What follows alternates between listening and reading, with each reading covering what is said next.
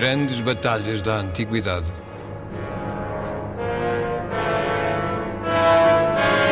Um programa de Paulo Nazaré Santos.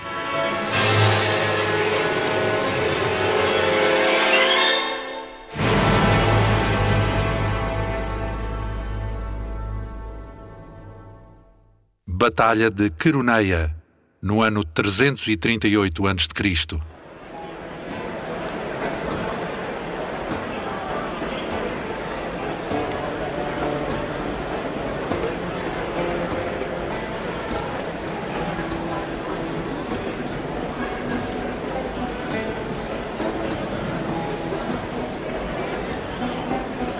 Claro que vem. Deve estar mesmo por aí a chegar. O rei nunca falta aos banquetes, especialmente aqui no seu palácio de Pela, capital da Macedónia. Adora festins. Adora os jogos, as danças, as conversas, as cantorias e, sobretudo, o bom vinho da Biócia.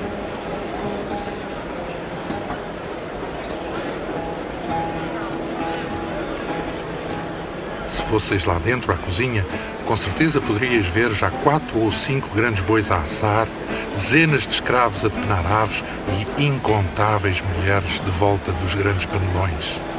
Devem estar já aqui uns bons 300 convidados. É possível que ainda venham a chegar mais.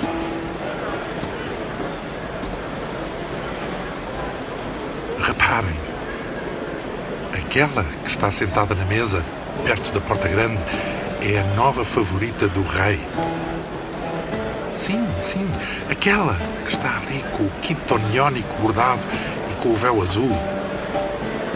Reparem como ela se exibe, com uma das pontas lançada sobre a cabeça e dobrada para trás, de modo a mostrar a elaborada cabeleira e os brincos de ouro.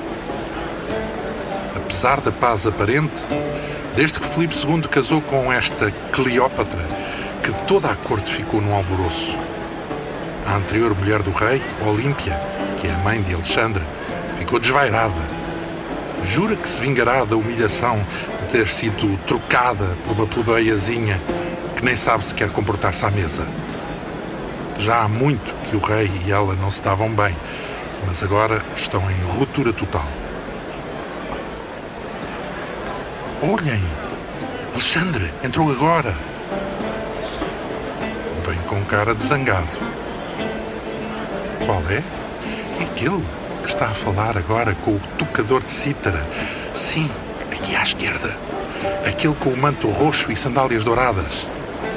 Sim, sim, terá uns 18 anos. Daqui a uns 10 será conhecido em todo o mundo como Alexandre o Grande. Filipe tem muito cuidado com a sua educação, tendo-lhe dado sempre os melhores preceptores. Aliás, desde há quatro anos que o seu principal professor é Aristóteles. Consta que se dão muito bem e Alexandre tem-se revelado um excelente aluno. Parece mesmo que é Aristóteles que está sentado lá ao fundo. Não vos parece ele? Sim, sim, um pouco à direita dos músicos, sentado num clismos baixo. Parece-me ele, por causa da barba e dos ombros estreitos.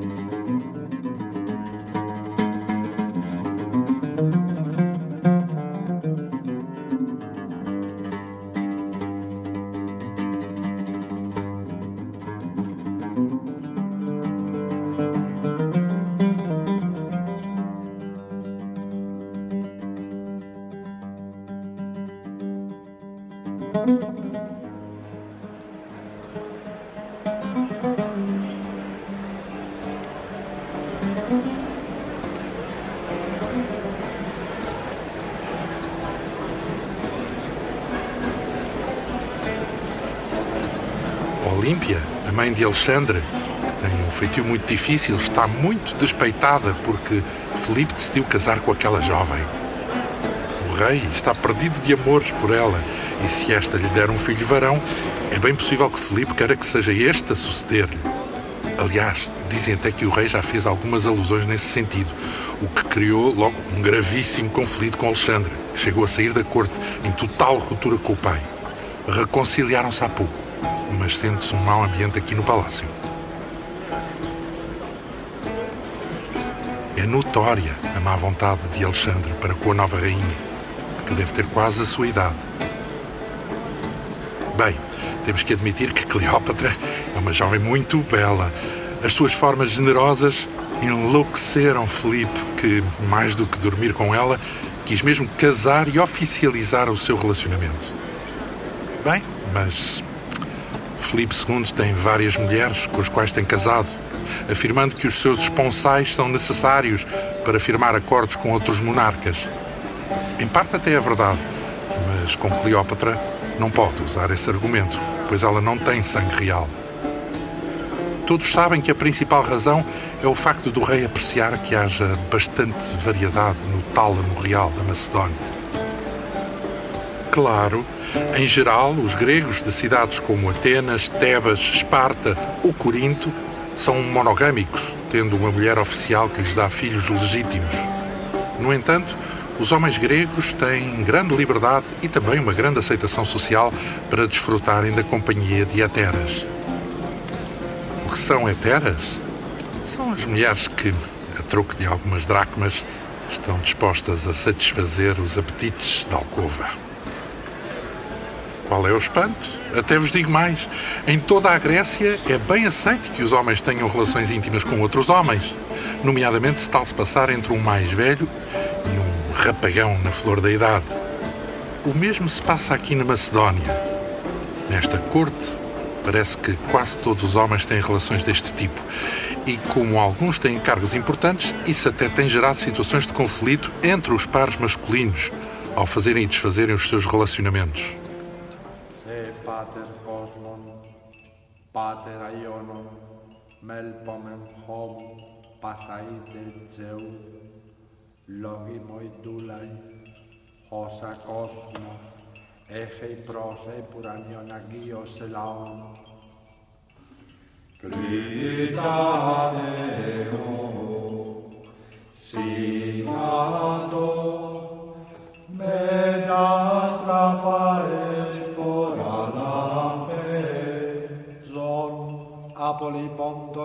hypnoion begai, podamon rotio pasai.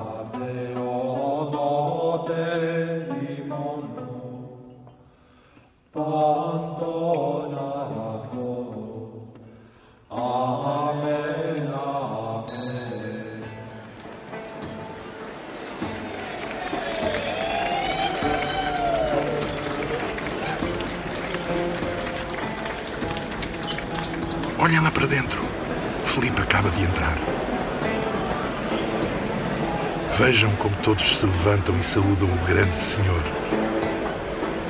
A sua figura é realmente imponente. Reparem como está a sorrir e abre os braços. Ele adora ser adulado. Aqueles dois homens enormes que estão atrás dele são Leonato e Pérdigas, os seus guarda-costas. Aliás, são apenas dois dos seus muitos guarda-costas. Leva-os para todo lado. Dizem as más línguas que até os chegam a guardar dentro da cama. O que é que ele tem no olho? Ah, sim, já repararam. Felipe perdeu numa batalha. Dir-se-ia mesmo que o rei é mais destemido na guerra do que nos corredores do seu palácio. E se calhar tem boas razões para isso. O ambiente aqui é sempre bastante pesado. Alguns dos que lhe são próximos, como as suas várias mulheres, muitos dos cortesãos e mesmo os diversos embaixadores de outros monarcas, podem, de um momento para o outro, começar a pensar no que poderia ser a Macedónia com outro rei no trono. Todos sabem hoje em dia que Olímpia, que se autoexilou, não hesitaria para liderar uma conspiração, conluiada com possíveis cortesãos mais descontentes ou vingativos a quem o rei não tenha favorecido. Filipe, que é um garboso comandante no campo de batalha, aqui no seu palácio parece um poltrão.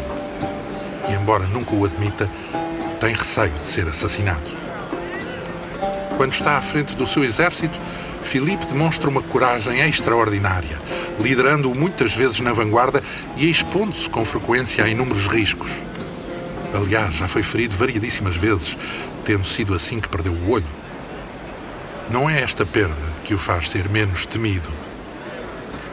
Porquê? Ah, meus caros, Filipe II da Macedónia é sem dúvida nenhuma o maior comandante militar do Ocidente. Em pouco mais de 20 anos, desde que se tornou rei, em 359 a.C., Filipe realizou uma revolução no modo de fazer a guerra. Ao longo destes anos, montou um gigantesco exército onde introduziu novos modelos táticos que o tornaram muito mais eficaz. Vocês nem podem imaginar o poder que tem a sua infantaria e a destreza da sua cavalaria pesada.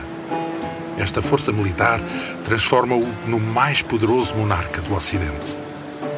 Além disso, conseguiu unificar debaixo do seu cetro todas estas tribos macedónicas aqui a norte, que antes eram rivais e se desgastavam em constantes guerras. Sim, sim, a Grécia inteira já está consciente do seu poder militar e as suas cidades-estado tremem ante a perspectiva de se verem envolvidas num conflito com a Macedónia.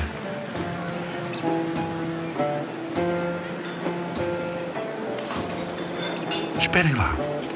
Olhem para ali. Vejam a quantidade de comida que está agora a chegar. São centenas de escravos que estão a trazer todo o tipo de iguarias. Olhem para aquela brutalidade. Nem há espaço nas mesas para tanta coisa. Grandes baixelas com carnes assadas de boi, de coelho, de perdiz, aves exóticas, grandes peixes de mar e de rio, queijos de todos os tipos, frutas secas, azeitonas, figos, pão, mel, tudo enfeitado com flores. Filipe faz questão de que tudo na sua corte seja exagerado. É a forma de demonstrar a todos a sua riqueza e poder. Já repararam no luxo deste Palácio Real de Pela? Na quantidade de pinturas e estátuas de ouro, de prata e especialmente de mármore, das pedreiras de Paros e do Pentélico, que estão à nossa volta por todo o lado? Ah, meus caros, é mesmo a exibição consumada do luxo.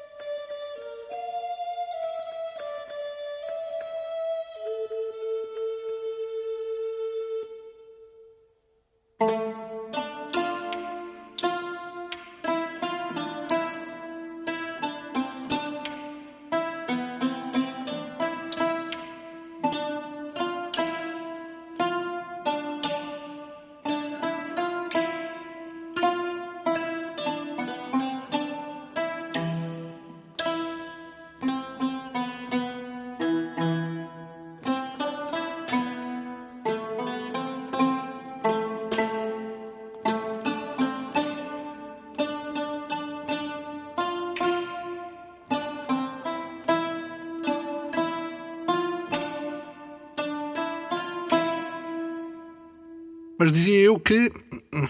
Ah, já sei. Filipe é sem dúvida um gênio militar. O seu exército é enorme, profissional, bem treinado, bem pago, muito motivado e taticamente o mais sofisticado que existe.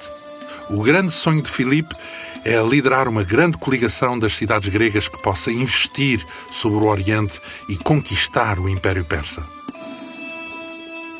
Claro, tem toda a razão. É mesmo isso que o seu filho Alexandre o Grande irá fazer daqui a poucos anos. Mas a ideia de conquistar os persas já é agora um sonho do seu pai. Não só Filipe irá incutir esta vontade em Alexandre, como lhe vai oferecer o modo de o conseguir. Filipe vai deixar-lhe a sua colossal máquina militar, que o filho herdará e tornará ainda mais eficaz ao longo das suas fulminantes campanhas no Oriente. Como se costuma dizer, filho de peixe sabe nadar. E Alexandre será outro comandante genial ao conseguir conquistar todo o Império Persa sem perder uma única batalha.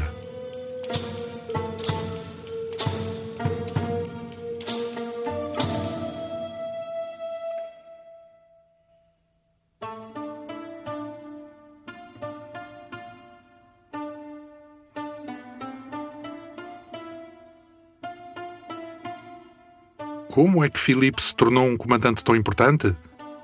Isso é daquelas perguntas muito difíceis de responder. Mais do que estudo, mais do que dedicação, mais do que vontade, mais do que experiência, há realmente qualquer coisa de inexplicável que transforma certos indivíduos em comandantes militares particularmente dotados. Parece que estes têm a capacidade de intuir o que é fundamental fazer em cada batalha e ainda por cima sabem fazê-lo no momento certo. É evidente que o estudo, a dedicação, a experiência são importantes, mas há muitos que tiveram tudo isto e nunca conseguiram ser comandantes de exceção. No caso de Filipe, o seu interesse pelas temáticas da guerra manifestou-se cedo. Iniciou-se logo quando, em 367 a.C., o general tebano Pelópidas o tomou como refém de honra, visto ele ser irmão do rei Pérdicas, levando-o para a sua cidade. Isto era prática comum quando uma cidade ou mesmo um Estado pretendia garantir que os termos de um tratado seriam respeitados, pois podia assim exercer represálias diretamente sobre membros da família do monarca prevaricador.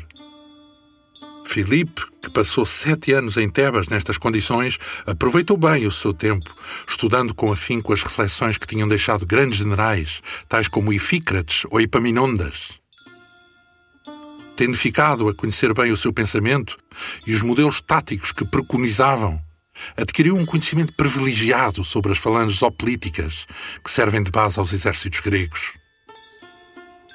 No essencial, este secular modelo pelo qual as cidades gregas fazem a guerra consiste em colocar no campo de batalha milhares de homens com grandes lanças e escudos que avançam sobre o inimigo numa formação muito cerrada, colocando-se lado a lado e em sucessivas filas.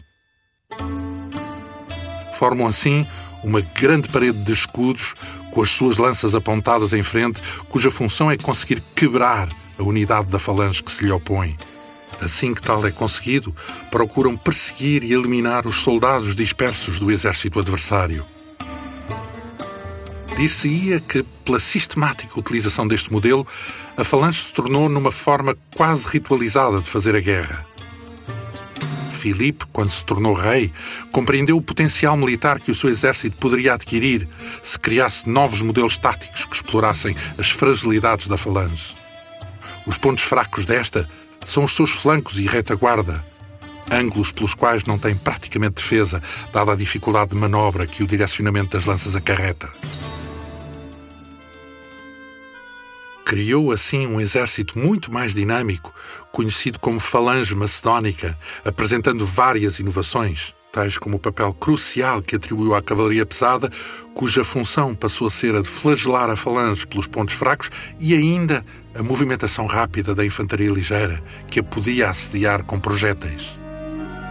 Neste contexto, as falanges de Filipe passaram a ter muito mais uma função tática de suster o avanço das adversárias para que, imobilizadas, pudessem ser flageladas. Os seus homens passaram a estar munidos com sariças, que são lanças muito mais compridas do que as tradicionalmente usadas, podendo atingir os 6 metros de comprimento. Como consequência do esforço de manusear lanças tão grandes, foi necessário que os seus soldados as passassem a empunhar com ambas as mãos. Tal forçou a que tivessem de sustentar o escudo com uma tira ao pescoço, o que implicou a redução do seu tamanho. Estas inovações, meus caros, têm sido a garantia de um enorme sucesso militar, fazendo com que os seus exércitos sejam temidos em toda a Grécia. Além disso, Filipe fez também com que os seus soldados deixassem de ser uma mera turba de camponeses inexperientes, recrutados apenas quando havia guerra, tornando-os soldados profissionais, bem equipados e treinados. Passou então a pagar-lhes um soldo e criou estruturas militares permanentes.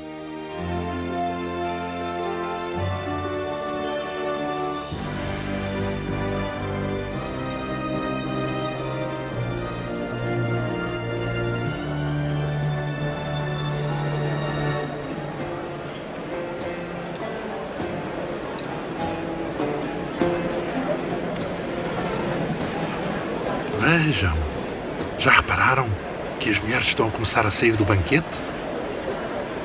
Uma após a outra estão a levantar-se e a abandonar o salão. Creusa, Ifigénia, aquela Nilde, a mulher de Filotas, ali vai à ceste com as suas aias. São as nobres macedónicas e mulheres dos convivas. Olhem! Cleópatra está a sair agora. Se esta jovem esposa de Filipe é do Egito. Não, não.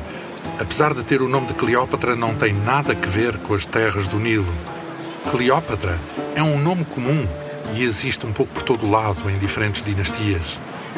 Mesmo aquela que vocês habitualmente conhecem por este nome é apenas uma das sete que virão a ser rainhas do Egito. Sim, aquela que irá ser amante de Júlio César e depois de Marco Antônio. No fundo, nós chamamos-lhe apenas Cleópatra, mas deveríamos dizer Cleópatra VII. Aliás, é curioso que as rainhas dessa última dinastia egípcia, conhecida como Ptolomaica, apesar de serem inúmeras, só terão três nomes diferentes. Virão a chamar-se todas Arsínoe, ou Berenice, ou Cleópatra.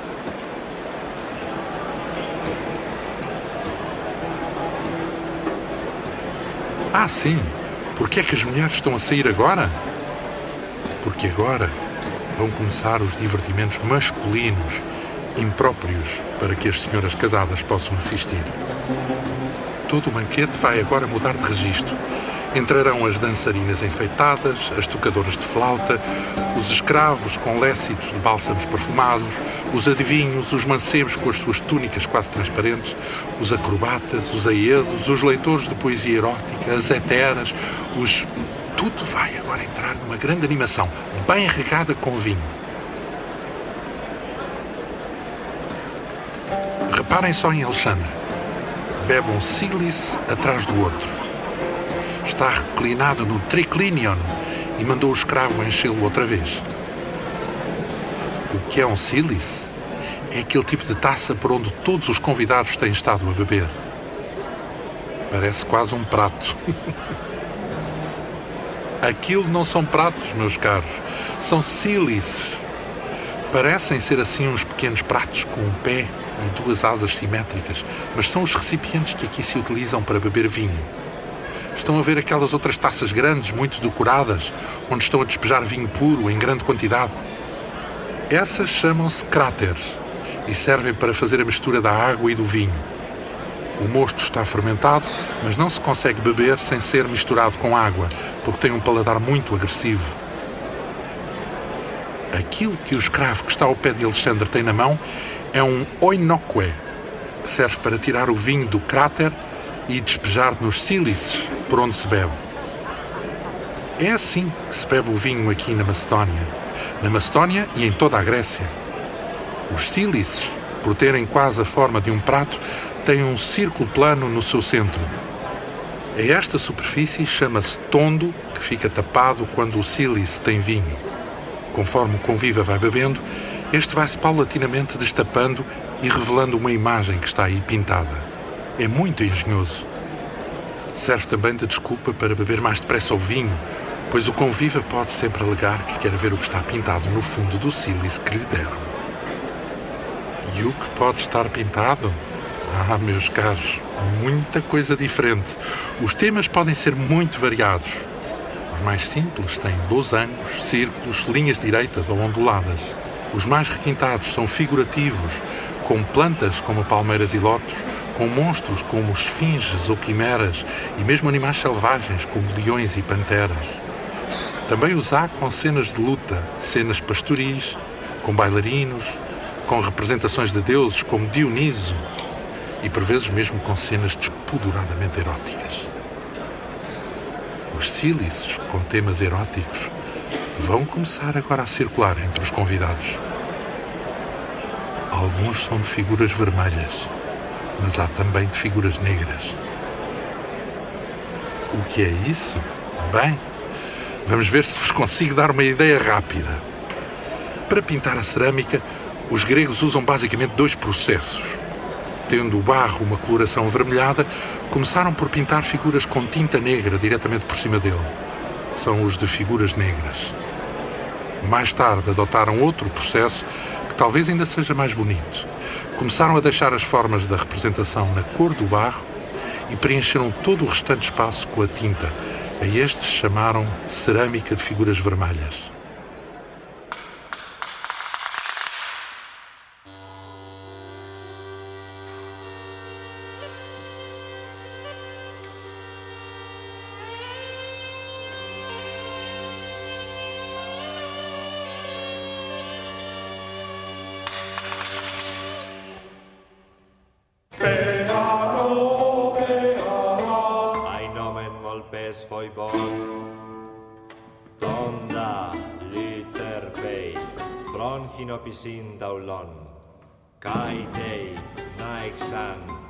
Kai daphne stalon la Don pagai tisme Ni kai na ois kleina kreta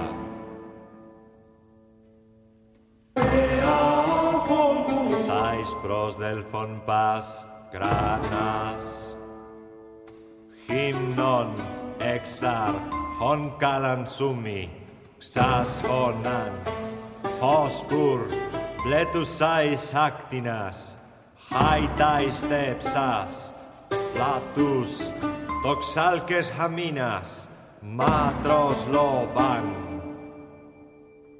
Κλέτον, αγιάνες χάσπες των τιμάτο, φως, το Θεούς τα του χέι, στυλνάν αλλάξα σαου.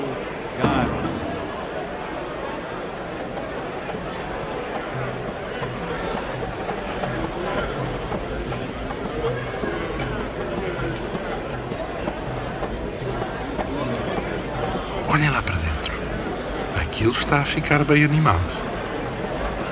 Vejam aqui do lado esquerdo. Felipe está refastelado no triclinion, que é aquele tipo de leito onde se deitam todos os convivas, bebendo vinho do sílice, de uma terra, e com um mancebo deitado sobre as pernas.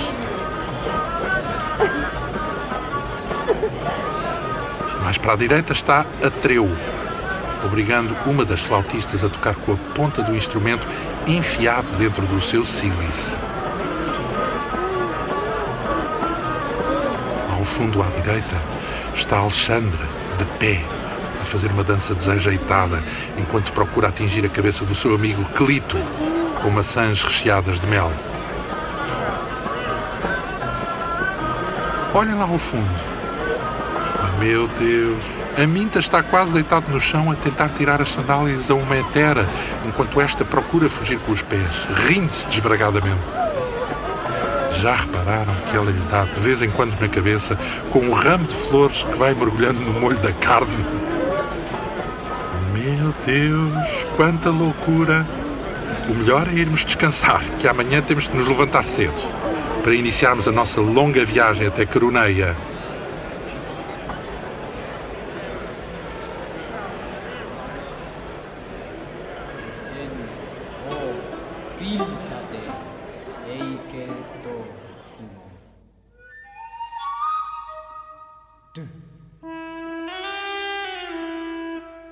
Dies ei pote, tinos ne, o. Te dafé da de leges potata.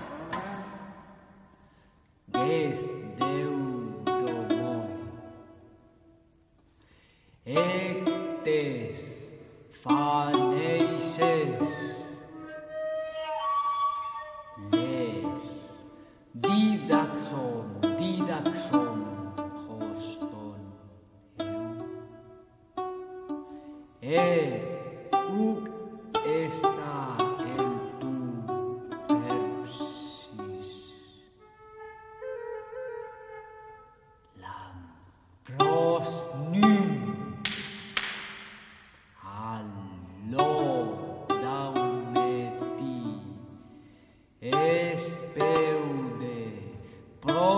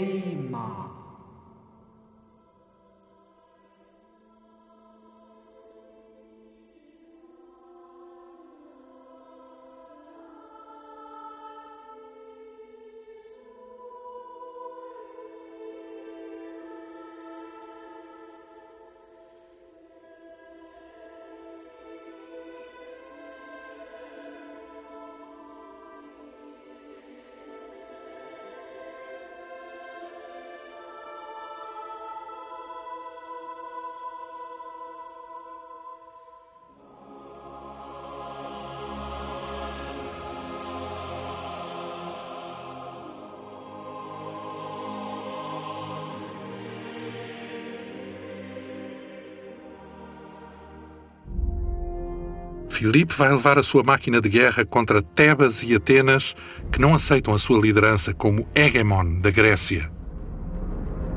A aliança entre estas duas cidades é inédita, pois sempre houve grande rivalidade entre elas. Só uma forte ameaça externa poderia fazer com que se unissem.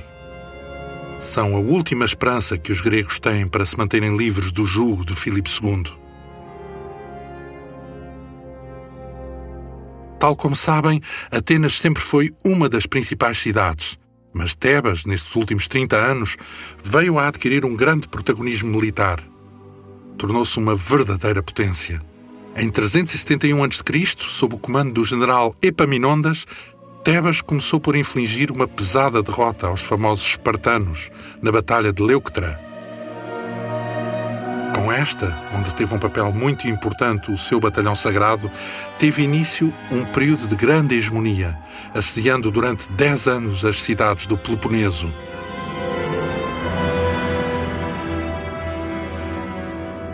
O que é o batalhão sagrado?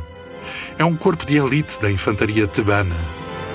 São apenas 300 soldados cujo treino militar é excepcional e que têm desempenhado um papel fundamental nas vitórias de Tebas. Eles estão organizados em 150 casais, constituídos por um veterano de exceção e por um jovem, que é o seu pupilo de armas, estabelecendo-se entre eles uma relação de grande proximidade que muitos dizem ultrapassar o mero treino militar. São realmente soldados extraordinários e certamente Felipe vai ter de os enfrentar à cabeça do exército tebano.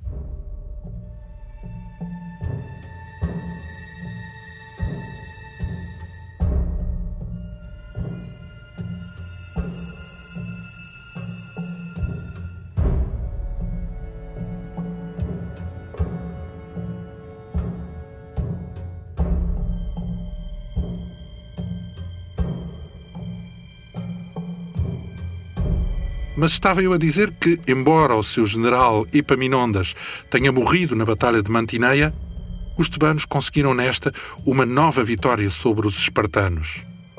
Com isto, tornaram-se uma das peças essenciais do xadrez político e militar da Grécia, enquanto Atenas foi perdendo influência, abandonada por muitos dos seus antigos aliados, como tinham sido Eubeus e Calcídios. As cidades de Quíos, Rhodes, Bizâncio e mesmo Cós revoltam-se contra a Confederação Ateniense e iniciou-se a guerra social que terminou com Atenas a ter de reconhecer a sua independência.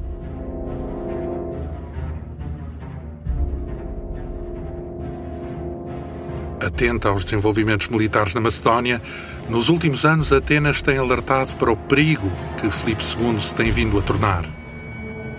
O seu maior estadista, que é Demóstenes, não tem parado de conclamar que os gregos se deveriam preparar para se defenderem das suas pretensões, como tinham feito contra os persas, proferindo discursos inflamados como as olínticas e mais recentemente as filípicas.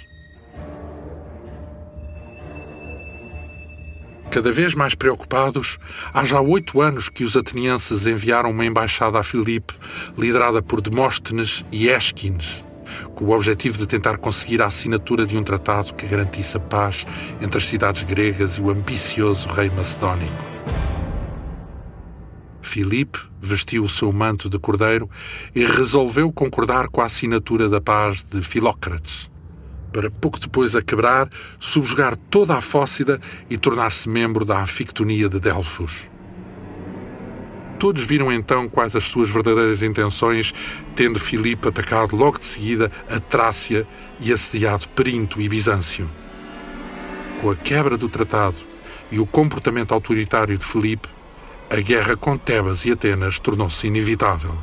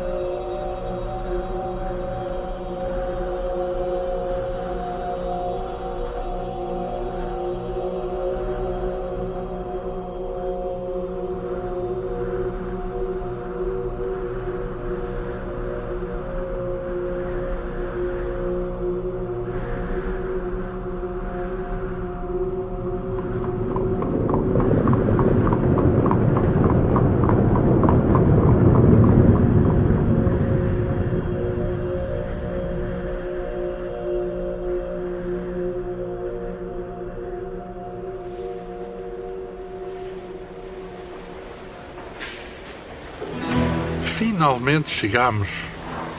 Percorremos mais de 800 quilómetros em 23 dias. Estas jornadas são estafantes.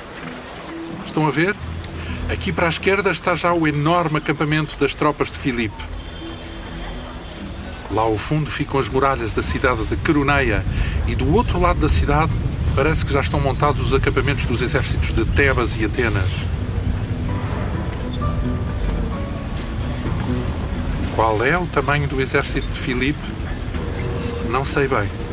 Devem ser uns 30 e tal mil homens, com uns 5 mil de cavalaria. Estão a começar agora a encaminhar-se para a planície onde se vai dar o confronto.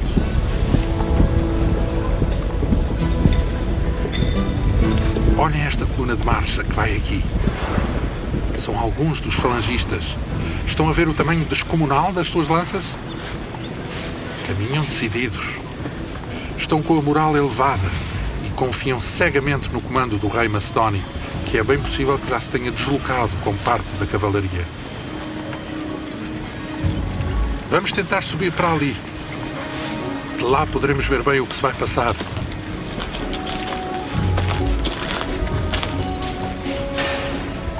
Vejam, lá mais embaixo. Parece-me que são colunas de soldados de infantaria ligeira, pela forma rápida como progridem.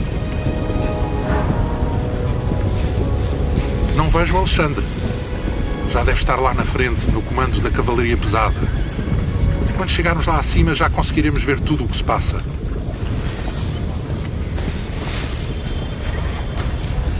Aquela mancha grande, junto daquela encosta, são as carroças que trazem os suprimentos do exército de Felipe. Sim, sim, são muitas centenas. Aquele é Atreu, um dos oficiais de Filipe. Que tamanho terá o exército de Tebas e Atenas? Isso ainda é mais difícil de saber, mas acredito que é bem possível que no total sejam também uns 30 e tal mil. Talvez um pouco mais do que tem o exército de Filipe. Consta que estão sob o comando do general tebano Lícicles. Filipe conseguir vencer esta batalha, torna-se o senhor da Grécia.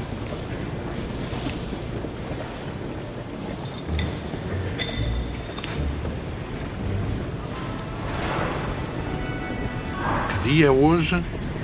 Hoje é 2 de agosto de 338 a.C. e vai ser novamente um dia marcante na história dos gregos. É lamentável que muitos dos dias da história da humanidade sejam assinalados pelos desmandos da guerra. O sistema político-democrático que possuem a maior parte das cidades-estado gregas pode hoje chegar ao seu fim se o rei Macedónio conseguir aqui uma vitória.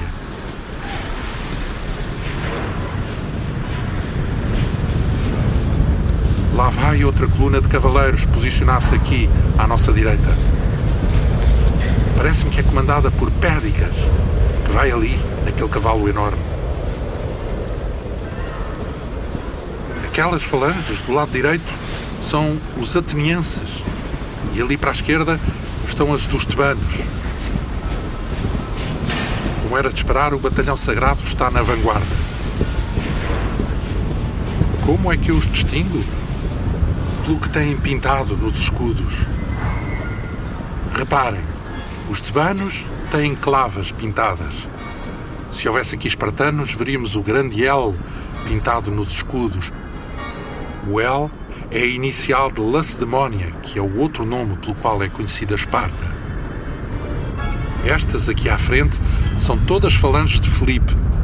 E para a nossa esquerda está toda a cavalaria pesada que é liderada por Alexandre. Reparem como as falanges de Tebas e Atenas têm posições claramente defensivas. Sabem bem que não podem expor os seus flancos à investida da poderosa cavalaria macedónica. Vejam bem. Os atenienses posicionaram-se de modo a ter à sua esquerda não só a proteção de um desnível no terreno, mas a própria muralha da cidade de Queroneia. Além disso, estão num plano um pouco mais elevado da planície, o que é sempre uma vantagem.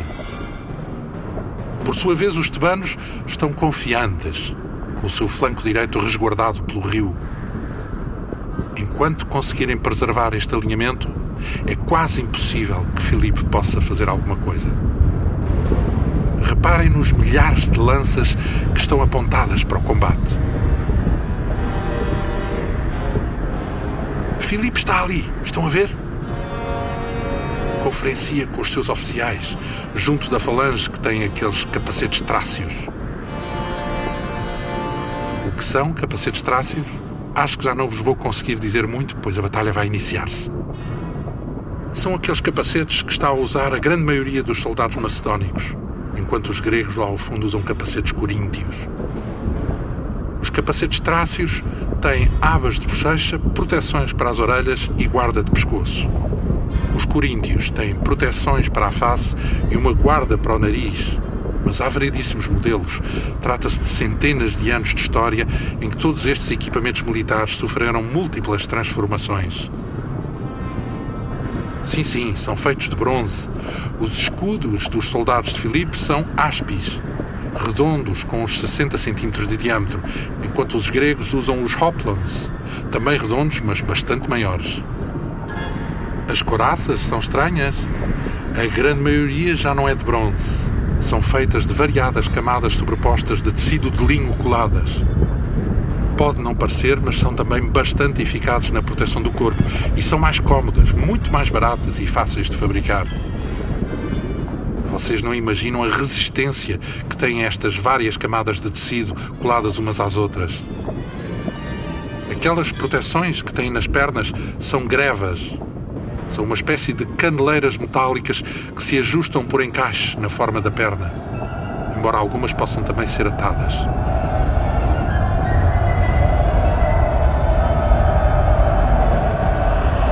Aí está.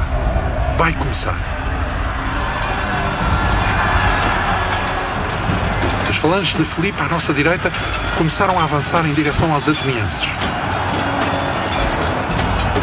Brutal o choque das infantarias.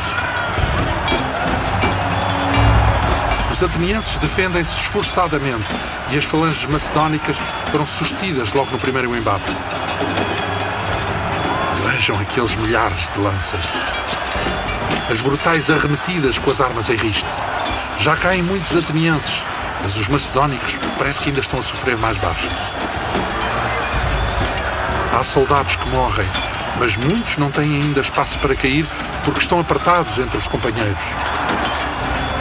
Há capacetes que caem, pontas que se partem com esforço. Tudo não é mais do que uma enorme confusão de lanças e torsos retorcidos. Filipe, a cavalo, está do nosso lado direito com a sua guarda pessoal. Vai comandar a batalha daqui, porque faz parte dos preceitos militares macedónicos que o chefe fique sempre do lado direito. Filipe não quer faltar a nenhuma tradição, por mais supersticiosa que ela possa ser. Faz muitos gestos e ouvem-se agora vários toques de corneta. Lá ao fundo, o batalhão sagrado e as falanges tebanas continuam imóveis na expectativa do que se vai passar. Os atenienses estão a lutar furiosamente. Esperem! Parece que as falanges macedónicas estão a começar a recuar. Meu Deus, o que se passa? Os atenienses estão a avançar, decididos. Descem do ponto mais elevado onde estavam e, bem formados, avançam para flagelar os macedónios. Atreu passou na nossa frente a galope. A bandeira macedónica deslocou-se agora para o centro. Há muitos soldados macedónicos a cair com as suas grandes lanças. Tropeçam nos corpos caídos e já se empurram uns aos outros. Os atenienses avançam e flagelam-nos pelas costas enquanto procuram fugir. Filipe assiste impávido ao recuo da sua ala direita. Cares, o general ateniense, dá ordem para que os seus homens persigam os macedónios em retirada. Estes estão já completamente desorganizados e a fugir em todas as direções. Tropeçam nas tariças, atiram fora os escudos, as falanges macedónicas ao centro parece que vão avançar, mas não fazem por enquanto qualquer movimento para ajudar os companheiros. Os atenienses são como lobos atrás de cordeiros, matando indiscriminadamente. E o que irá Filipe fazer agora? Onde está o grande comandante? Limita-se a ver o massacre de toda a sua ala direita? Muitas cornetas começaram a tocar agora em simultâneo, do lado de cá. Os soldados das falanges que estavam em fuga aqui à direita detiveram-se e, como num passo de magia, estão a conseguir organizar-se novamente em falange. Meu Deus! A falange macedónica que estava em fuga reorganizou-se e, dando meia volta, investe agora contra os atenienses que são completamente surpreendidos. Então era isso. A fuga das falanges macedónicas nesta ala direita era apenas uma manobra tática. Uma fuga simulada para puxar os atenienses para a frente, fazê-los descer do plano mais alto e criar uma brecha entre estes e os tebanos. Os atenienses são milhares, mas estão dispersos pela planície por causa da perseguição que fizeram. Além disso, estão já demasiado avançados no terreno em relação aos seus aliados tebanos, que permanecem lá atrás, junto do rio.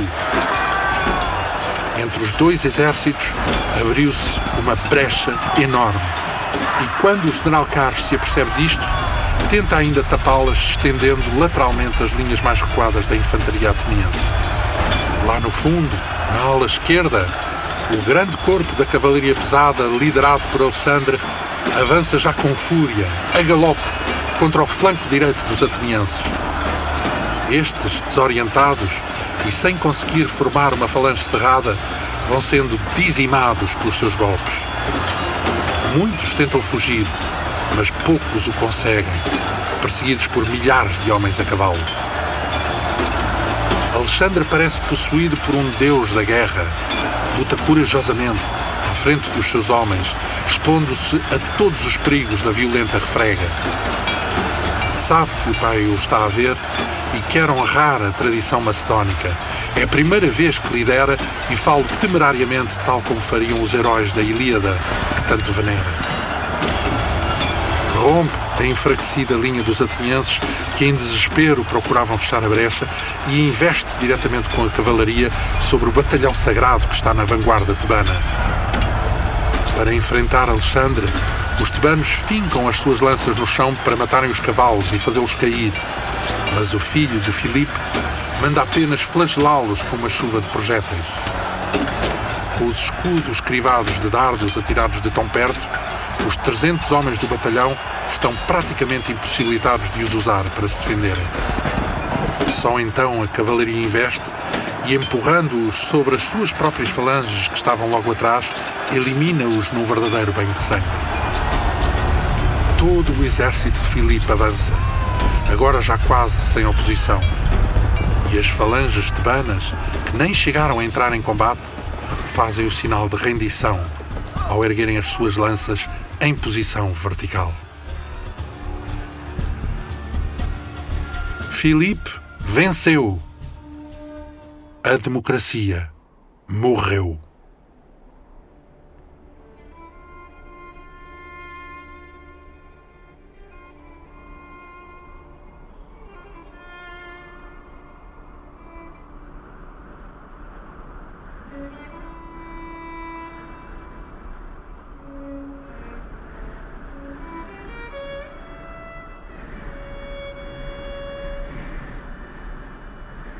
Grandes batalhas da Antiguidade. Um programa com a realização e escolha musical de Paulo Nazaré Santos, narração de João Almeida e sonoplastia de Tomás Anaori.